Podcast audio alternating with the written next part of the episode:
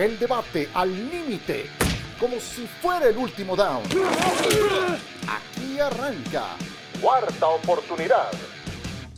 Esto es Cuarta Oportunidad. Qué gusto saludarles como cada semana en nuestra entrega de podcast desde la plataforma en la que ustedes gusten eh, escuchar este programa que el día de hoy tengo el gusto de compartir con Javier Trejo Garay. Hola, Javier. Hola, ¿qué tal, Ciro? ¿Cómo estás, Eitan? Qué gusto saludarles. Bueno, con todo lo que supone la emoción, ¿no? Ya de vivir los playoffs con partidos interesantes. Suele ocurrir también que se acaba, encontrando equipos en cruces divisionales, así que interesante, Ciro, ya disfrutar de este fin de semana. Además, primer Monday Night Football en playoffs, ¿no? el eh, duelo entre Dallas y Tampa Bay. Exactamente de eso hablaremos en un instante. También con Eitan Benesra. Hola, Eitan, ¿cómo estás? Muy bien, Ciro Javo, bien listos para los playoffs. Ojalá que tengamos lo que suele ser una postemporada muy cerrada, muy emocionante, pero empieza a haber noticias de equipos que no estarán acá y que, y que dan información que no dejan de, de moverse de cara a la próxima temporada cuando nosotros estamos en postemporada. Exactamente. Comencemos entonces con Dallas contra Tampa Bay. ¿Se juega el puesto Mike McCarthy, Javier? Sí, para mí sí, para mí sí, eh, por lo que, a ver, el, el acabar ganando, eh, digamos que el, segundo lugar de una división muy competitiva, al menos lo fue, porque tres equipos de esta división, este de la conferencia nacional, acaban logrando su boleto a la postemporada, es importante, sí, es meritorio, está bien. Eh, Dallas todavía llegó con aspiraciones de, de ser el número uno de la conferencia hasta hace unos días, pero si no consigues lo más importante que es avanzar a una etapa de ronda divisional, de nada habrá servido, porque otra vez los cuestionamientos serían exactamente los mismos. ¿De qué sirve imponer eh, récords, tener buenos números, si al final te acabas quedando en la orilla? Es un equipo que ya no puede esperar más, aunque eso sí, el factor Jerry Jones y lo que a veces eh, justamente pudieras eh, significar para, para él algo diferente que lo que es para los aficionados, eso mí la verdad sí me acaba, me acaba de, de, de, meter un poco de ruido. Así que para mí sí, de alguna manera se estaría jugando, Ciro, la continuidad Mike McCarthy al frente de los Vaqueros de Dallas. Se la juega, Eitan. Le preguntaron a Jerry Jones en la semana, ya ves que casi no sale a los medios de comunicación y lo negó rotundamente. Eh, ¿Tú qué piensas? Yo pienso que que está clarísimo y que además hay un uh, candidato muy natural que va a acabar siendo coach de los Cowboys, pero yo no creo que se la juegue esta semana, yo creo que se la juegue esta semana, la próxima y la siguiente y yo creo que Sean Payton va a ser head coach de los Cowboys, creo que está cantado, creo que los datos se alinearon. Te eh, Pues sí, yo creo que yo creo que Payton quiere, que Jerry va a querer, que que McCarthy eh, no ha hecho un trabajo deficiente, pero creo que no tiene equipo para competir. Y el señor Jones eh, pues joven no es y creo que está desesperado porque por ver otro campeonato con los Cowboys. Entonces, yo creo que está cantado que se va a ir McCarthy. Toma una de tus frases, Eitan, y sigo contigo. No tiene equipo para competir. Para competirle a Tampa tampoco. No, sí. Tampa no, con marca sí. perdedora. No, no, a Tampa sí, a Tampa sí. Yo me refiero, yo me refiero a los Eagles, a los 49ers, okay. a los Chiefs eventualmente. No, no creo que Dallas esté en ese escalón. Ok, bueno, a ver, y entonces contra Tampa tú sí los ves favoritos, ganando, resolviendo sus problemas en una semana. Eh, ¿Cómo evalúas el partido? Y le entramos por ahí. Pues creo que va a estar muy cerrado. Eh, me parece que los Cowboys son favoritos, son un mejor equipo. Pero uh -huh. el problema de Dallas es que igual te puede dar una gran exhibición como metiéndose con visitante, como visitante con quarterback suplente a Minnesota y ganar que sufrir contra los Texans. Entonces, para mí Dallas es un mejor equipo que, que, los Bucaneros. Tampoco me sorprendería que perdieran por 10 puntos y Dak tiraron intercepción y Mike McCarthy usara malos tiempos fuera en la segunda mitad. Pero en general diría que es un mejor equipo Dallas. Me tocó, Javier, hacer eh, como seis partidos, a lo mejor fueron más, se me hicieron eternos de Tampa Bay durante la temporada. Ajá. ¿Qué, qué espanto, qué horror. O sea, le cuesta un trabajo mover el balón. Medio se entonaron al final de la campaña pero Dallas, no sé si compartas el, el, siguiente punto de vista, aún jugando contra Tampa Bay, siento que tiene tres problemas. Uno se llama Tom Brady, invicto sí. contra los Cowboys, siete ganados, cero perdidos. Dos, Dak Prescott se ha convertido en una máquina de intercepciones. Sí. Lleva tantas en esta campaña como Davis Mills, el quarterback de los Texans.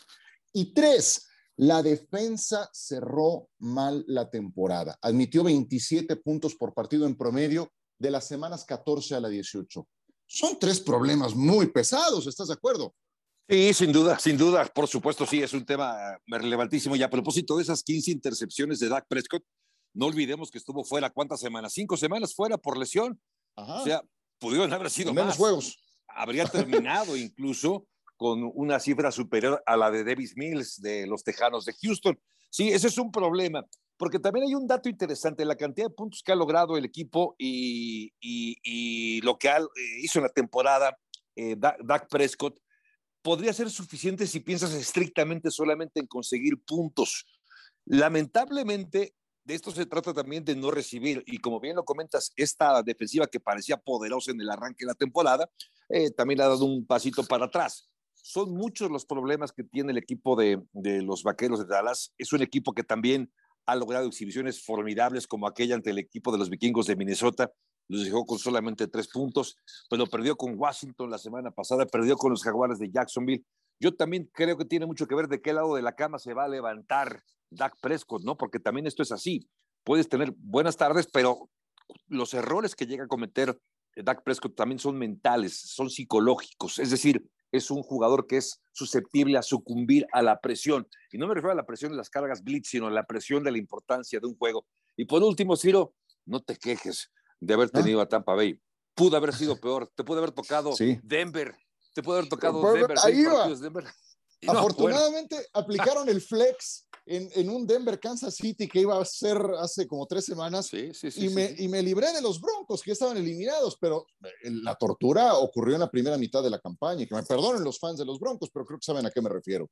Dale, a mí lo que, lo que me genera dudas de estos Cowboys es que esta gran defensiva a mí me parece que la vimos sobre todo en la primera parte de la temporada. Después de semana 12, estoy viendo, Nueva York les anotó 20 puntos, Indianápolis 19. Bueno, ahí ese partido se acabó en el cuarto cuarto, pero hasta Indianápolis 19, Houston 23, Jacksonville les anotó 40 puntos, claro, errores ahí de Dak y todo. Filadelfia con Minshew les hizo 34. Tennessee, que creo que me habló a mí para hacer su coreback 13, pero lo de Washington fueron 26 con el tercer coreback. Entonces, esa defensiva tan sólida yo no la he visto en los últimos dos meses con Dallas. Puntualmente, esa defensa tiene eh, un problema. No ha contado con Leighton Van Der Esch. Van Der Esch es el equivalente a un coreback en la defensiva por su nivel de influencia, por cómo ordena, por su liderazgo. Estará de regreso, ya retornó después de estar 21 eh, días en la lista de lesionados, pero donde sigue habiendo un problema es en el esquinero opuesto a Trayvon Dix. ¿Y tú crees, Javier, que eso no lo sabe Tom Brady? ¿Tú crees que no va a estar atacando ese puesto que debería ser del lesionado a Anthony Brown? Creo que por ahí va mucha de la explicación del juego. Y sobre todo cuando no tienes un ataque terrestre, ¿no? cuando es uno de los peores ataques a ras de césped como es el que tiene Tampa Bay, porque cuando ves también lo que ha hecho Tampa Bay, Tampa Bay acaba consiguiendo su boleto a la postemporada también por la mediocridad de la misma división sur de la Conferencia Nacional.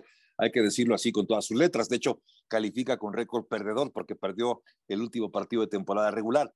Pero eh, no tienen ataque terrestre, no tienen eh, una defensiva como la de hace un par de años, que gracias a ella también el equipo logró presionar, presionar a Pat Mahomes y no le permitió un minuto de, de descanso en aquel Super Bowl 55. Y hoy lo que tienen el equipo de Tampa Bay es Tom Brady y una buena cantidad, y decir, y receptores bastante buenos. Es decir, esto es lo mejor que tiene el equipo de Tampa Bay. No, no en balde, Tom Brady terminó con un récord de más pases completos. Nunca a sus 45 años de edad, nunca había logrado tantos pases completos como este año. En buena medida, obligado al no contar con ese ataque terrestre. Entonces, esa es la principal virtud del equipo. Es un jugador muy inteligente, desde luego Tom Brady, así que por supuesto que esto, esto no se deja al azar, Ciro, y veremos probablemente atacando constantemente a ese perímetro que de, los vaqueros de Dallas, que hoy también pues deja, deja muchas dudas, al igual que el resto de la defensiva. La línea ofensiva de Tampa es peor que la del año pasado y mucho peor que la que ganó el Super Bowl. No tienes a Gronkowski, el juego terrestre ha sido muy errático, la defensa no tiene a Jason Pierre-Paul, no tiene a Shaquille Barrett, Vita Bey ha estado lesionado, el perímetro ha jugado hasta con jugadores de tercer equipo. Entonces, pues, ¿qué, ¿qué, ocurrió? Que tuvieron marca de ocho ganados, nueve perdidos en la peor división de la liga y eso les dio para ganarla. Y, y, para manejarse la campechana en la última jornada, donde ya no importaba si perdían o no. Entonces, eh, vaya, Tampa es un mal equipo. Yo escribí hace dos semanas, este equipo no pertenece a los playoffs, pero yo tengo serias dudas de que pueda ganar Dallas este partido. Denme su pronóstico para eh, concluir este siguiente bloque o este primer bloque con los otros partidos de la Conferencia Nacional. ¿Quién gana, Buccaneers o Cowboys, Javier? Me voy a quedar con, con Dallas. Yo creo que Dallas, porque por, justamente por la debilidad que tiene Tampa, a pesar de que va a jugar en casa Tampa Bay, eh, creo que si no gana, si no puede ganar Dallas a esta versión de Tampa Bay, no le va a poder ganar nunca nadie. Pero eso sí, creo que gana Dallas y ahí se queda. Me quedo con Dallas ganando en un partido apretado de no más de seis puntos. Dallas es favorito, ¿eh? según Las Vegas, uh -huh. por dos puntos, lo último que vi. Eitan. Eh, más o menos lo que ve Las Vegas, yo me imagino un partido cerrado que el ganador tenga 20, 21, 17 puntos, pero creo que Dallas, eh, un poco lo que decía Howie, creo que todos lo pensamos, ¿no? Ni a estos eh, bucaneros les puede ganar. Yo creo que va a ganar eh, Dallas. Me parece que debe ganar Dallas con todo y lo que hemos mencionado y lo que hemos visto de Dallas titubeante en los últimos partidos. Yo creo que son un mejor equipo que los bucaneros y lo tendrán que demostrar porque pues no habrá mañana para el que pierda. Yo también veo ganador a Dallas pero sabes que si veo, si se da un partido así como el que tú hablas, de que el ganador tenga 18, 20, 21 puntos, pues ahí siempre está la posibilidad de que Tom Brady reaccione. Sí, sí, y es sí, cierto. le, he, le he visto a Tampa juegos miserables durante tres cuartos y diez minutos del tercer cuarto, y en los cinco minutos finales reviven de los Night, ¿no? muertos. Que fue contra Claro, Saints. ese contra, ese contra Nueva Orleans y otros más. Entonces, eh, pues ya no sé, la verdad no sé. También creo que Dallas debe ganar, está obligado a ganarle a un equipo eh, en relación al que es mucho mejor en cuanto a talento. ¿eh? Ya no hablo de cocheo, ya no hablo de confianza del quarterback. Dallas tiene que correr el balón. Es el quinto equipo que más acarreos registró en la campaña. Tienen que apoyarse en Zeke y en Pollard hoy más que nunca. Esa es la encomienda para Dallas. San Francisco y Minnesota. Eh, hombre, pues eh, ahí tienes a Brock Purdy, Javier, el eh, Mr. Irrelevant, invicto, local, segundo en la siembra. Eh, bueno, Minnesota es eh, la, la, otra eh, franquicia que estará como segundo en la siembra. San Francisco va contra Seattle. ¿Cómo ves ese partido? Sí, San Francisco me gusta. Me gusta lo de esta, esta historia de Brock Purdy, Mr. Irrelevant, siendo el último del draft pasado. Eh, pero lo que ha hecho, y, a, a, riesgo de redundar, ¿no? porque algo similar comentaba yo hace tres, cuatro, cinco semanas cuando irrumpió Brock Purdy, me gusta este descaro, este desfarpajo con el que juega. La semana pasada, por ejemplo, más de 300 yardas, tres pases de touchdown, no tuvo intercepciones. No significa que por eso ya el equipo ya encontró a su, a su, a su quarterback eh, franquicia. Puede ser que sí, incluso.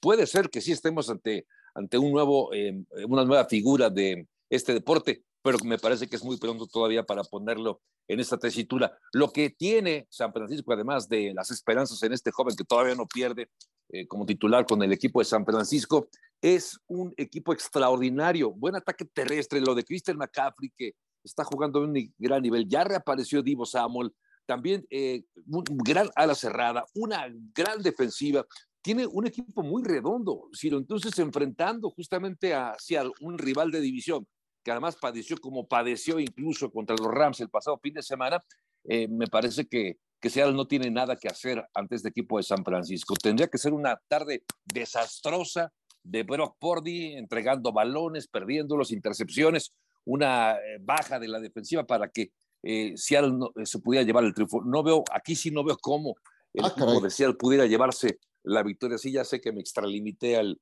al novio, al, al decir, al utilizar un sinónimo de no hay manera, ¿no? Lo sé, lo sé, pero creo que no hay manera.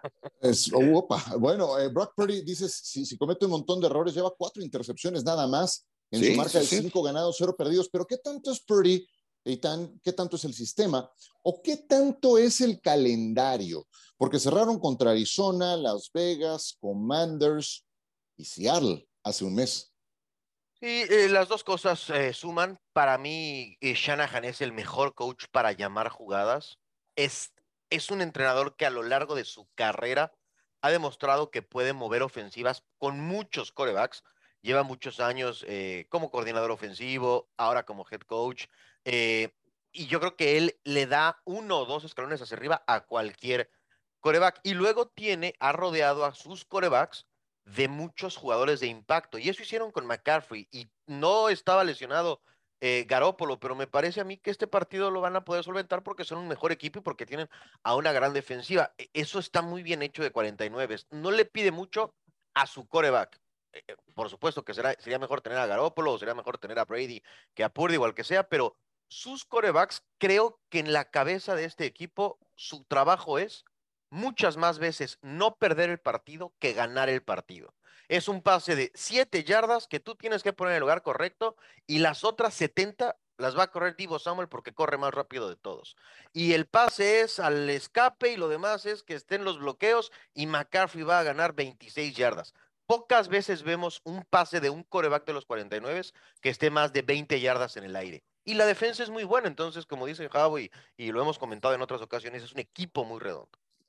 Sí, además una defensa espectacular. La, línea fue subiendo, empezó por ahí de los siete puntos, subió en eh, eh, martes, miércoles a nueve y medio, ahora está arriba de diez y creo que yo, yo sí creo que en algún momento le va a pesar a Brock Purdy, o sea, tiene que pagar una factura, un derecho de piso, eh, se me haría increíble, o sea, jamás he visto algo semejante en un coreback novato, pero no creo que la vaya a pagar en este partido contra Seattle. Sí creo que San Francisco es muy superior a unos Seahawks que como que alcanzaron su tope muy temprano en la campaña, por ahí de noviembre, y han venido a menos, les alcanzó para meterse en la última semana a los playoffs, pero fue ciertamente de milagro. Yo veo la posibilidad, Eitan, de una sorpresa, de un visitante ganándole al eh, local en el Gigantes contra Minnesota. ¿Tú qué opinas? Que ahí es en donde los eh, visitantes tienen oportunidad. Sí, ahí es eh, que Gigantes está muy bien entrenado, que jugaron hace poco en temporada regular y fue un partido muy cerrado que por una patada eh, larga en la última jugada del encuentro ganó Minnesota, entonces está ahí y creo que Kirk Cousins es este coreback que nos ha acostumbrado a que él y sus equipos en escenarios grandes eh, quedan a deber, entonces a mí me parece que de los eh, visitantes gigantes es el que tiene más oportunidad de dar una sorpresa. Pero ¿qué tanto es una etiqueta esa que se ha ganado Kirk Cousins y qué tanto es de, de verdad? Porque ya ha ganado playoffs, ya ha ganado en horario estelar, Em, entonces, ¿qué tanto está cargando con una etiqueta bien ganada por otra etapa de su carrera y qué tanto es un sello actual?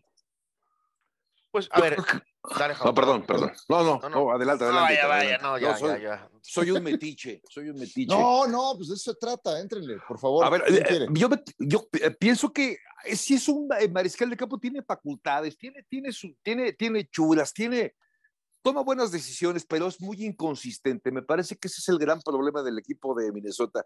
Eh, es un coreback que también no sabes de qué lado de la cama se va a levantar Kirk Cousins, porque efectivamente ya ganaron horario estelar, viene de hace tres semanas de una gran, encabezando una gran remontada, la remontada más grande de la historia de la NFL fue encabezada por Kirk Cousins, al menos hasta este día, es la remontada más grande y fue justamente de la mano de Kirk Cousins. Así que bueno, malo no es. Sin embargo, tiene sus detalles que hacen que no puedas confiar al 100% en un jugador de estas características. Tienen un buen ataque terrestre, tienen buenos receptores también, pero al final del día las decisiones, las ejecuciones acaban pasando justamente por su mariscal de campo.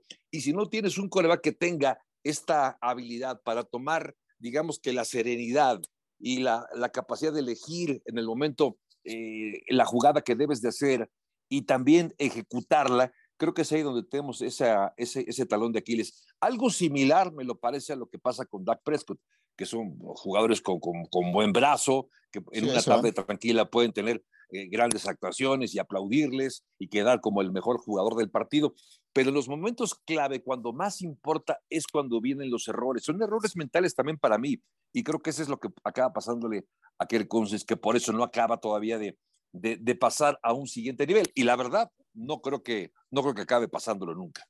¿Yo saben cuál creo que es el problema de Minnesota? No, no creo que sea Kirk Cousins, eh, porque ha, explotado a Justin Jefferson, eh, porque tiene a Cook, porque yo con la ofensiva no tengo tanto problema en Minnesota. Mi problema es con la defensa. sí, también. Green Bay, les hizo 41 puntos en la semana 17. Los gigantes mismos, como ya decía Itán, pues se definió muy cerrado el partido, pero les anotaron 24. Indianápolis, en esa, sí, fue una gran remontada, pero permitieron 36 puntos de Indianápolis. ¿Cómo pasó eso? 34 de Detroit. O sea, no es extraño que a Minnesota les anoten treinta y tantos puntos un buen juego. Y van a enfrentar en esta oportunidad a unos gigantes que tal vez no sean un equipo muy explosivo, pero sí me queda claro que es un equipo sano, así lo dijo durante la semana Brian Dable, que está bien entrenado por este personaje, que ha sacado lo mejor de Daniel Jones y que comete pocos intercambios de balón. Esa máquina de cometer balones sueltos e intercepciones que era Daniel Jones, eh, pues encontró otra versión en esta temporada. Sí encuentra un equipo mucho menos em, errático, mucho menos anárquico del lado de los gigantes, aunque no tienen un Dalvin Cook, bueno, tienen ahí a un Saquon Barkley, que ese sí podría eh, hablarle, verlo a los ojos, ¿no? Pero no tienen receptores como los de Minnesota, no tienen tanta pólvora pero están mejor entrenados. Eso sí lo creo. Y yo también creo que Gigantes le va a ganar a Minnesota en esta, en esta jornada. Domingo 3.30 de la tarde. ¿Tienen algo más que decir de los partidos de la Nacional o nos vamos a una pausa para cambiar de conferencia? Solamente que, hablando de los vikingos, es muy raro, no se había dado que con 13 ganados y 4 perdidos, tu diferencial de puntos sea negativo. Y los vikingos recibieron 3 puntos más de los que anotaron. Ahí también creo que están cimentadas las dudas en este equipo es que cuando perdieron, más que resbalones, fueron caídas al vacío. Y cuando ganaron era de, ay, de lágrima, sí. Que, esas victorias de lágrima sí te hablan de unos vikingos que cambiaron eh, una etiqueta. Eh, eran los que siempre encontraban el camino para perder, las formas más creativas para perder. Pues han encontrado la forma de ganar esos partidos cerrados. Pero sí, Dallas les hizo 43 y, Green Bay les hizo 41 a 17. Qué buen dato este que, aportas. Y, con ese nos vamos a una pausa. Regresamos con la conferencia americana y lo que nos ofrecen Miami contra Buffalo, Baltimore contra Cincinnati y los Chargers contra Jacksonville. Cuarta oportunidad con Eitan Benesra, Javier Trejo y quien les habla Ciro Procuna. Conferencia americana. Estuve muy pendiente de cómo se comportaba la línea en el duelo entre Miami y los Bills de Buffalo porque fue este miércoles que se hizo el anuncio que Tua Tago Bailoa no había aprobado el protocolo de conmociones y que estaba descartado para el juego contra los Bills. La línea estaba en menos nueve para Buffalo. Este miércoles cerró en menos trece con la baja de Tua. Eh, sepultados los Dolphins, Eitan, por dos touchdowns en su visita a Buffalo. ¿No hay nada que hacer en este partido? Pues eh, hay, hay que hacer, creo, con la línea pero no hay mucho que hacer ah, en el partido. O sea, es que, a ver, vimos cómo calificaron los Delfines. Apenas le pudieron ganar a los Jets con Skyler Thompson. Entonces, pensar en que van a ir a Buffalo y van a, van a dar una gran sorpresa, no lo veo posible. Creo que era, era partido con Tua, fue un buen partido hace pocas semanas en Buffalo en condiciones de frío. Miami peleó. Sin Tua, eh, este equipo no tiene, no tiene posibilidad, al menos en mi opinión. Sí, porque todo el mundo habla, Javier, que tienen que correr el balón, correr el balón. Bueno, lo hicieron en ese partido que refiere Itán. Casi 200 yardas por tierra, 188. Pero aún así ganó Búfalo, porque Josh Allen dio una de esas actuaciones de cinco estrellas que ya nos tiene acostumbrados. Sí, además ir a jugar a Búfalo con el clima actual, eh, sí hay un cambio diferente. Yo también creo algo muy importante. Si no le veo opción tampoco para que pueda ganar en Miami y esos 13 puntos me parecen bastante lógicos, sobre todo por las últimas exhibiciones de Miami.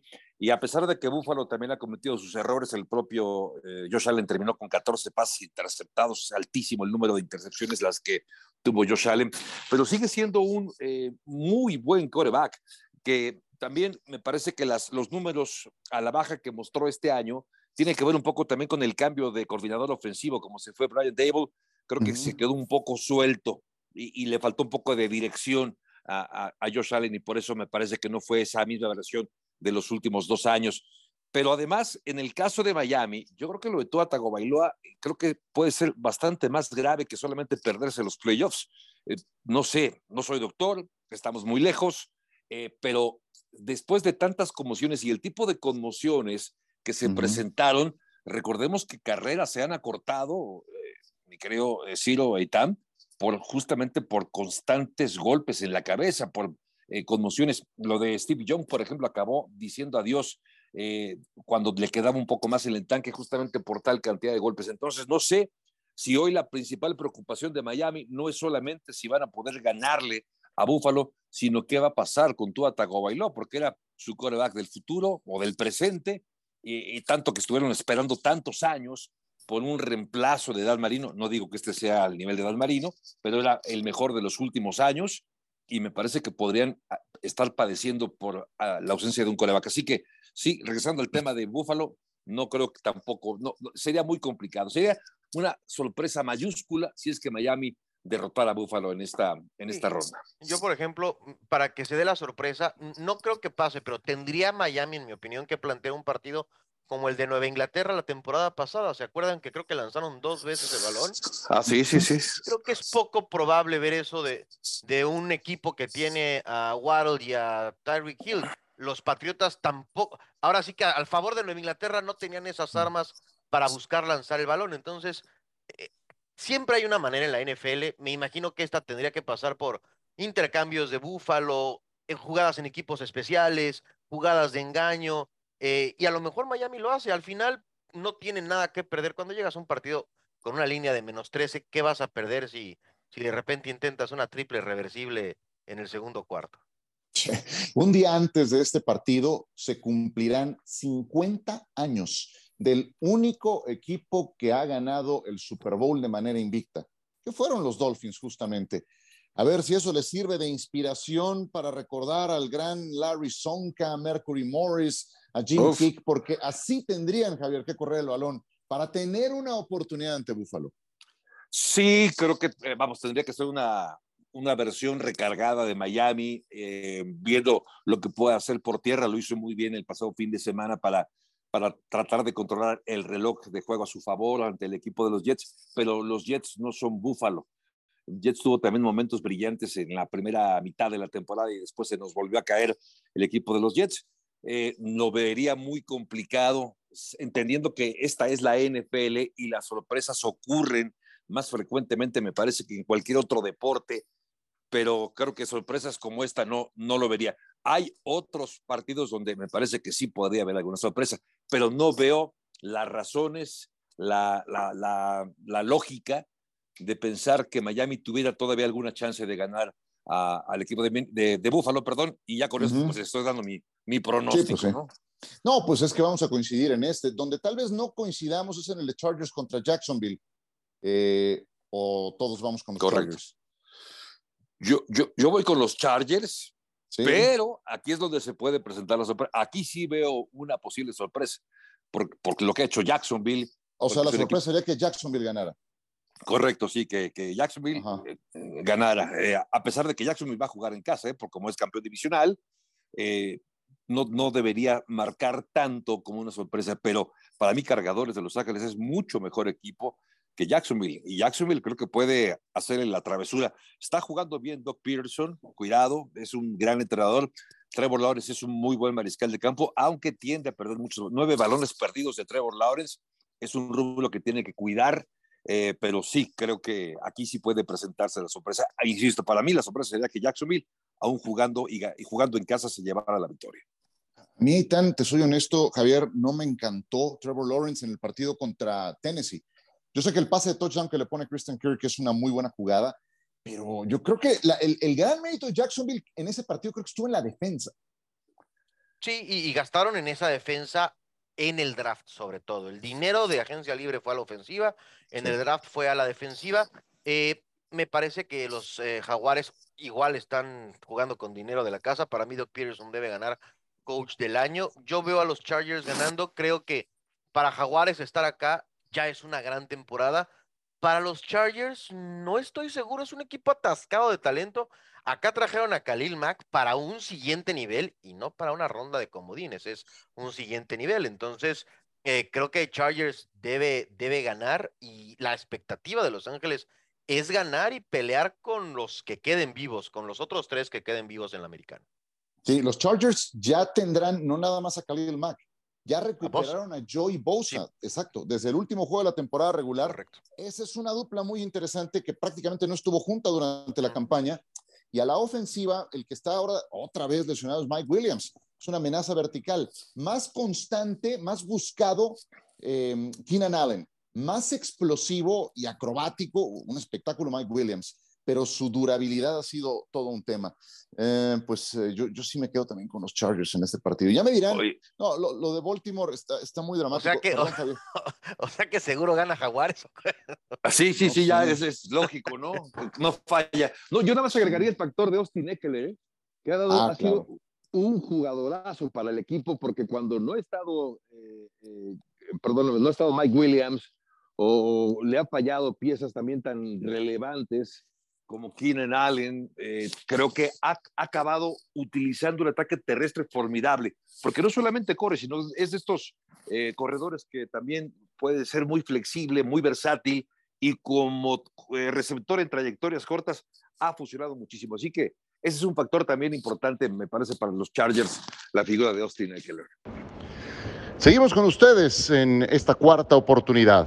Marvin Jones, uno de los receptores favoritos de Trevor Lawrence en esta campaña, platicó con Miguel Pasquel. Qué buen momento para poder escuchar su punto de vista rumbo al juego contra los Chargers. Estamos ahí con el receptor de los Jacksonville Jaguars, Marvin Jones, campeón de división y que este sábado estará enfrentando a Los Ángeles Chargers. Marvin, muchas gracias por estar con nosotros para ESPN en NFL Live. Con gusto, es un placer. No, el placer es el nuestro. Oye, platícame antes de empezar ese gusto por ti, por, el, eh, por este lenguaje, por el castellano. Por, por castellano. Uh, con, yo, yo aprendí hace, hace cuatro años, no, cinco años. Um, yo, yo, yo estaba en, yo estaba con, con, mi, con mi esposa en, um, en Costa Rica y, y, no, no, no, podría hablar con la gente, así que yo, yo le dije, dije oye, um, baby, yo, yo tengo que aprender. yo tengo que aprender, así que fui a España para aprender um, y sí, toma, to, tomé clases allá y cuando, cuando yo volví, uh, tomé clases online um, y estamos aquí, estamos acá. Ah, pues te felicito. Eres también bienvenido a México cuando quieras para que te enseñemos a hablar español y te enseñemos también el, el precioso país que tenemos aquí. Oye, Marvin, ¿qué significa para los Jaguars después de cinco años ganar la división y estar en playoffs?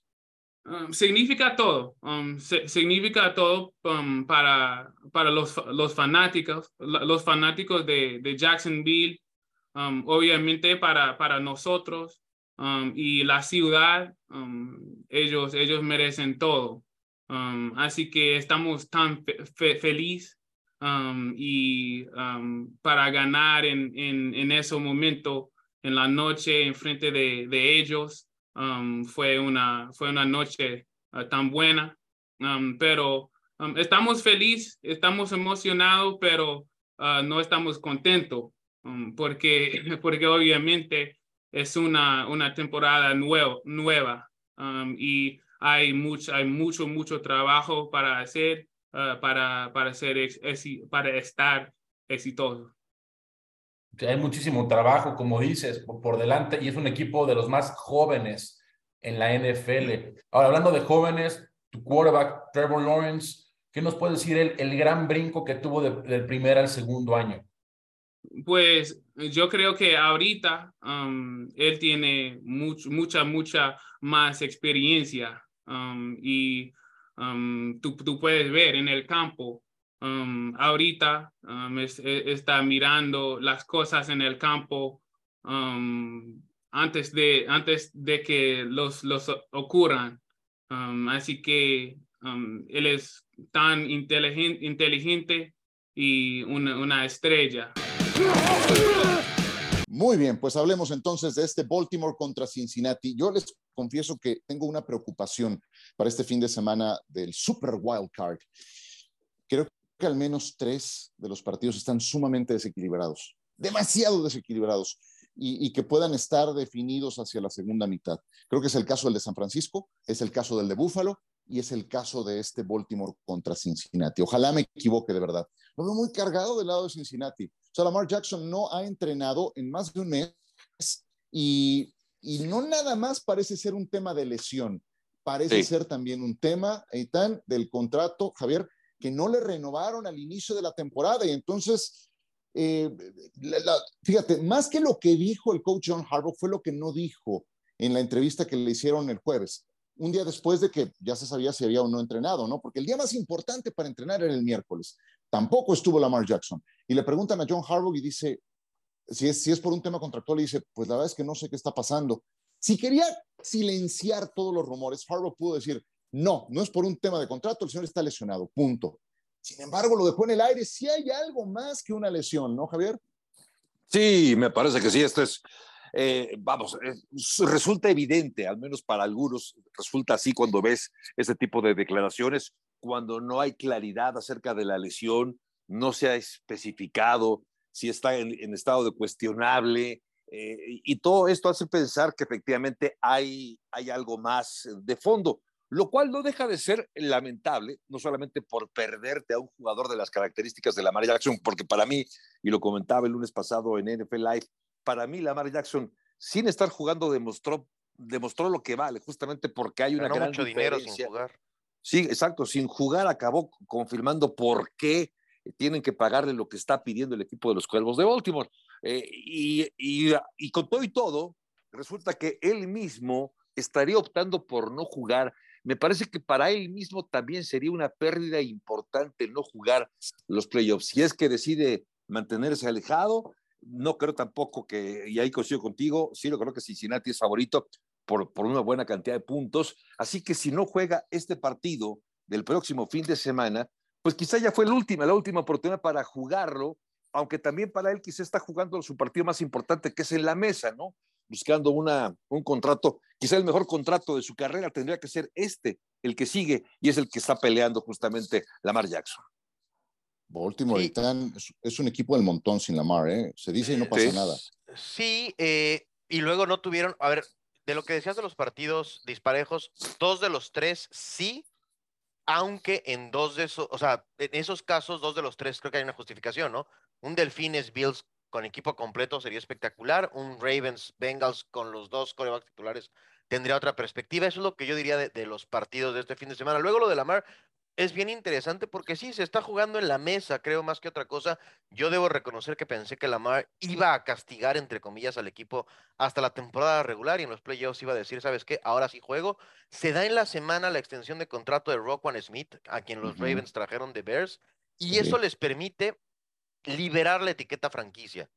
Pero lo que creo que está pasando esta semana quizá nos lleve después a, confirmar que Lamar va a forzar un cambio de equipo y ya será plática para el receso de temporada, pero el partido creo que está para, para Cincinnati. Los Bengals mandaron un mensaje la semana pasada que fue muy público, no quedaron satisfechos con lo que la liga determinó para el caso de desempates y todo esto. Eh, y es bien interesante eh, ver cómo, pues, Lamar Jackson, insisto, creo que ha ganado mucho dinero sin jugar.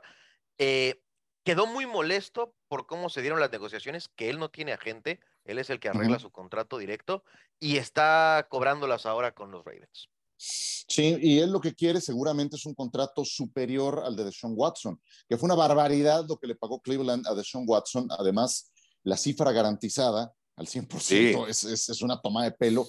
Y bueno, Lamar dice, pues yo quiero un dólar más que eso y seguramente se lo está negando el equipo de Baltimore. Entonces, no hubo margen para negociar. Ocurre esto que menciona Itán de lo de Rockon Smith, que también es como que una bofetada en la cara de alguien que ya fue eh, jugador más valioso de la NFL. ¿Y por qué es tan importante Lamar Jackson en Baltimore? Porque el sistema ofensivo es un traje a la medida de Lamar Jackson. Y entonces cuando no está Lamar, el equipo promedia 13, 14 puntos por partido, por eso digo que son un equipo del montón, teniendo una estupenda defensa, ¿eh? pero no vas a dejar en 10 puntos a Cincinnati, menos en su casa, eso es altamente improbable. Bueno, a ver, eh, como, dicen aquí, hagamos una, ofensiva en serie eh, después de la pausa de los dos minutos, una ofensiva de dos minutos. Javier, Aaron Rodgers, sobre su futuro, ¿qué opinas?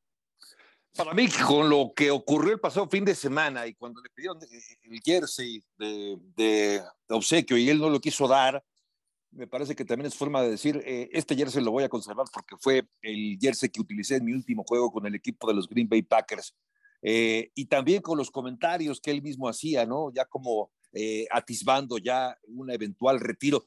Para mí es muy posible, sido que hayamos visto el último capítulo de, de Aaron Rodgers con Green Bay este mismo fin de semana. Viene, es como el, el, el, la fábula de Pedro y el Lobo, ¿no? que ahí viene el lobo, ahí viene el lobo, ya se va Rogers, ya se va Rogers, lo venimos diciendo hace dos años, pero pues inevitablemente voy a tener que repetir lo que de hace un año, dos años. Parece que esta vez la buena. Para mí me da la impresión que está un poco harto por muchas razones, porque no siguen sin, sin seleccionar en la primera ronda a un eh, receptor el equipo de los Green Bay Packers, por más que él lo ha pedido, porque se ha quejado, porque no ha habido este equipo, independientemente de los errores que cometió, el que fueron muchos esta temporada, quizá la peor versión de Rogers, no, no siento que ha perdido hasta la motivación, Ciro eh, por, por seguir jugando con Grimey. Así que para mí no me extrañaría que esta sea la buena y que, se, y que hayamos visto el último partido de, de Aaron Rodgers el domingo por la noche ante Detroit. Perfecto, seguimos con la ofensiva en serie. Eitan, decepción de la temporada, Green Bay, Denver o Rams? Denver. Denver, porque apostaron por Russell Wilson, no tienen dinero y a ver a quién agarran de coach. Perfecto. Javier, Derek Carr ya se despidió de los Raiders. ¿Mejorarán o empeorarán los Raiders? Creo que van a empeorar.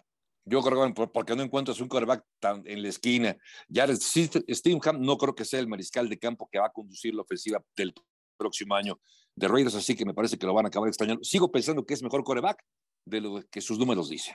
Cinco vacantes de head coach en este momento, Itán. ¿Cuál es la más atractiva? Ay, esa es buena. Vaya, vaya. Ah, Texans, la verdad, la verdad. Eh, Cardinals, Colts, Broncos o Panthers. Mm, es que ninguno, o sea, digo. Por algo son vacantes, ¿no? Panthers, Panthers, Panthers. Panthers porque creo que tiene al dueño más cuerdo de esos. Los demás creo que mm. andan dando bandazos medio feos. Wow, Denver con Russell Wilson. Pues no, quién sabe. A ver, esa, esa última nada más dígame en 10 segundos. ¿Ya vimos lo mejor de Russell Wilson? ¿Ya empezó el declive, Javier? No, yo creo que vamos a ver una mejor versión que la que vimos el año pasado. Yo sí creo que dependiendo del head coach que venga. Eso tampoco está tan difícil, ¿eh, Javo? O sea. pues sí, también. Sí, sí, sí, estoy, estoy de acuerdo. No veremos al Russell Wilson del Super Bowl, ¿eh? De los Super Bowl no lo veremos, pero, pero sí será mejor de lo que vimos. Sí, ya sería lamentable, algo similar. ¿eh? Ya no digo peor, algo similar sería terrible. Yo creo que es ya tocó fondo para mí Russell Wilson. Bueno, ¿tienen su apuesta? Ahí están. Hace un momento dijiste algo que con el número de, de aquella apuesta, el menos 13 y medio, se ve algo que hacer. ¿Cuál es tu apuesta de la semana? Los Chargers. Para mí, eh, tomar a, Los Ángeles eh, es, una, es una de las mejores apuestas que hay en la semana. Creo que eh, el escenario, la postemporada, lo que significa playoffs a un equipo tan joven le puede pesar como, como los Jaguares. Entonces, con todo y que como visitantes son favoritos, yo tomaría al equipo de, de Los Ángeles. Perfecto. Javier, ¿cuál es tu apuesta de la semana? Este de Minnesota contra los gigantes es favorito Minnesota por menos tres. Entendiendo que va a jugar en casa Minnesota, pero con esta irregularidad, con esta, con esta sensación de que Minnesota eh, aprovechó también un poco la debilidad de la división norte, eh, yo me quedaría con los gigantes ganándoles como visitantes y por más de tres puntos. Así que te pagaría bien si vas contra el menos favorecido, ¿no? En las apuestas. Sí, yo también iba con esa y, la verdad es que... Te la gané. Otra, ¿qué decir? es porque se me hace demasiado San Francisco. Pues me voy a aventar con San Francisco. Em, sí, sí es al que más le confío. Su defensa me parece extraordinaria y lo estoy viendo aquí a nueve y medio San Francisco, entonces me voy con los Niners esperando que le ganen con autoridad al equipo de Seattle es un número muy pesado eh, para hacer playoffs y son dos equipos que se han enfrentado ya un par de veces en la temporada, pero ya me, me ganaron las mejores opciones. bueno, pues con esa nos vamos. ¿Tienen algo más que decir, señores? No, pendientes nada más a lo que puede pasar el martes o miércoles en Dallas. ¿eh? Yo creo que el próximo capítulo de cuarta oportunidad, si no ganan los vaqueros, vamos a platicar del tema. Eso, sí, bueno, siempre, siempre da para el tema. Javier, muchas gracias. Y otro punto también ver si Tom Brady, si Tom Brady pierde, la pregunta que nos hemos hecho en los últimos cinco años, ¿será este el último partido de Tom Brady? Creo que también es una buena historia esta para observar. Yo, creo que no, yo, yo creo que es cuando más seguro ha estado que no se va a retirar. Yo también. Porque dice que sigue, que, mira, ya se, ya se divorció, que ese era un tema, ¿no? Como sí, sí, bueno, sí. Entonces, lo sé, lo sé. Mira, si casado, no, si casado no iba a su casa, pues ahora sin que estar casado menos va a ir a su Ese es buen pues punto. Exacto, y, y en las entrevistas recientes que he escuchado, eh, sus palabras son de seguir mejorando y etcétera, etcétera. Entonces, yo creo que es cuando menos dudas he tenido de que va a seguir. Sí. Eh, perdón, nada más, acaba de salir, acaba de salir que en Atlanta se jugaría el campeonato de la conferencia americana si es en sede neutral. Domingo 29 de enero, 6:30 tiempo del este. Excelente, súper oportuno, perfecto. Pues con esa nos despedimos. Muchas gracias, Eitan, muchas gracias, Javier. A nombre de todo el equipo, que la pasen bien y aquí nos saludamos próximamente. Recuerden que por ESPN, si nos escuchan en Centro, Sudamérica, todos los partidos. Si nos escuchan en eh, territorio mexicano, tendremos los tres nocturnos, sábado, domingo y lunes por la noche. Gracias y hasta la próxima. El debate al límite, como si fuera el último down. Gracias por escuchar. Cuarta oportunidad.